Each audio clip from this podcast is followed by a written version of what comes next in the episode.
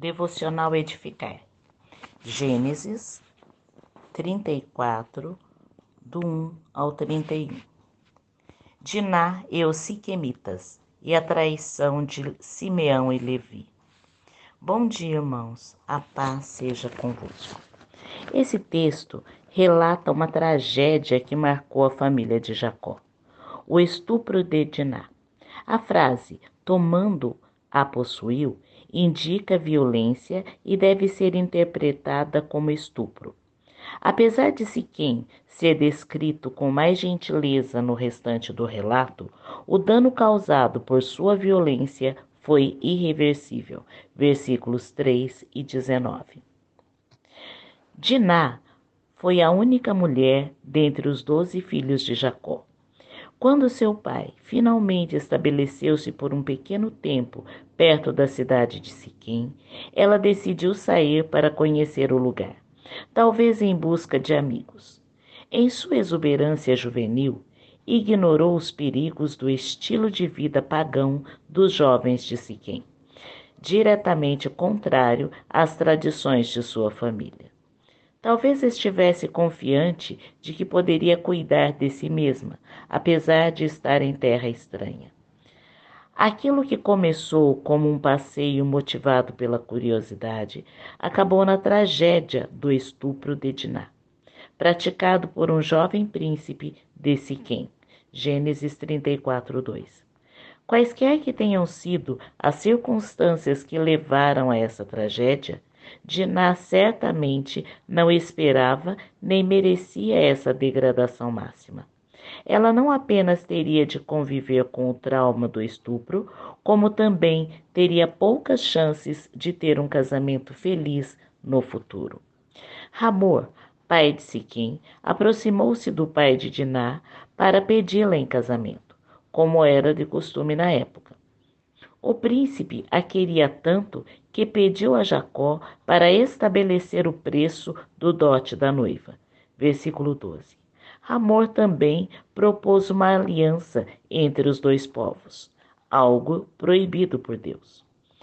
Apesar de o ato de estupro praticado por Siquém ser deplorável, ele demonstrou mais dignidade em sua tentativa de consertar a situação do que o próprio pai e irmãos de Diná. Armando um golpe, eles colocaram toda a população masculina em desvantagem e depois os massacraram. A reação dos irmãos demonstra claramente que estavam conscientes de sua separação social como unidade familiar. A vingança foi realizada por todos os irmãos de Diná, filhos de Lia. A dor da mutilação deveria atingir seu ponto máximo no terceiro dia, permitindo para Simeão e Levi agirem sozinhos. Parece que os outros irmãos foram apenas saquear a cidade. Versículo 27. Os filhos de Jacó decaíram de seu nível de moralidade e igualaram-se aos cananeus em seus costumes. Ao se apoderarem das mulheres dos heveus, os filhos de Jacó colocaram-se no mesmo nível de violência de Siquém. A reação de Jacó centralizou-se não na honra de sua filha, nem na moralidade da vingança de seus filhos, mas nas práticas políticas.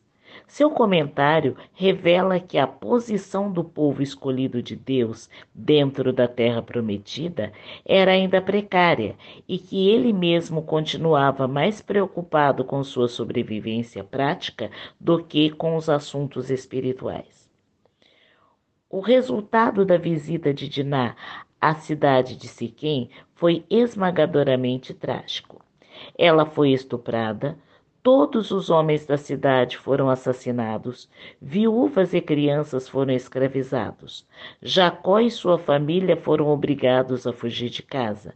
As chances de Diná conseguir um bom casamento acabaram e o nome de Deus foi desonrado entre os idólatras. Mesmo as escolhas mais simples são frequentemente desafios espirituais nos quais nós devemos ter cautela. A curiosidade com relação ao mundo pode nos colocar em situações nas quais vamos sofrer nas mãos de pessoas incrédulas. Que os pais também sejam advertidos para fazerem de sua casa um abrigo e um escudo para seus filhos. Infelizmente, atualmente ainda convivemos com a violência sexual. Mulheres, jovens e até mesmo crianças são vítimas dessa prática cruel.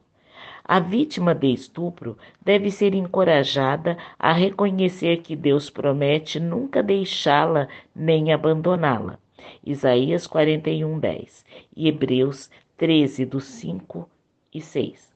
O processo de cura não é fácil e leva tempo mas como vítima de um estupro, aprenderá a descansar em Deus para receber força e cura.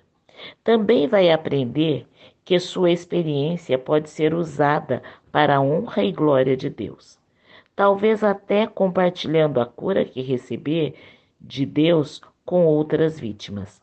Que Deus nos abençoe. Rosana Firmino e Equecede Hortolândia. Texto pertencente à Bíblia da Mulher.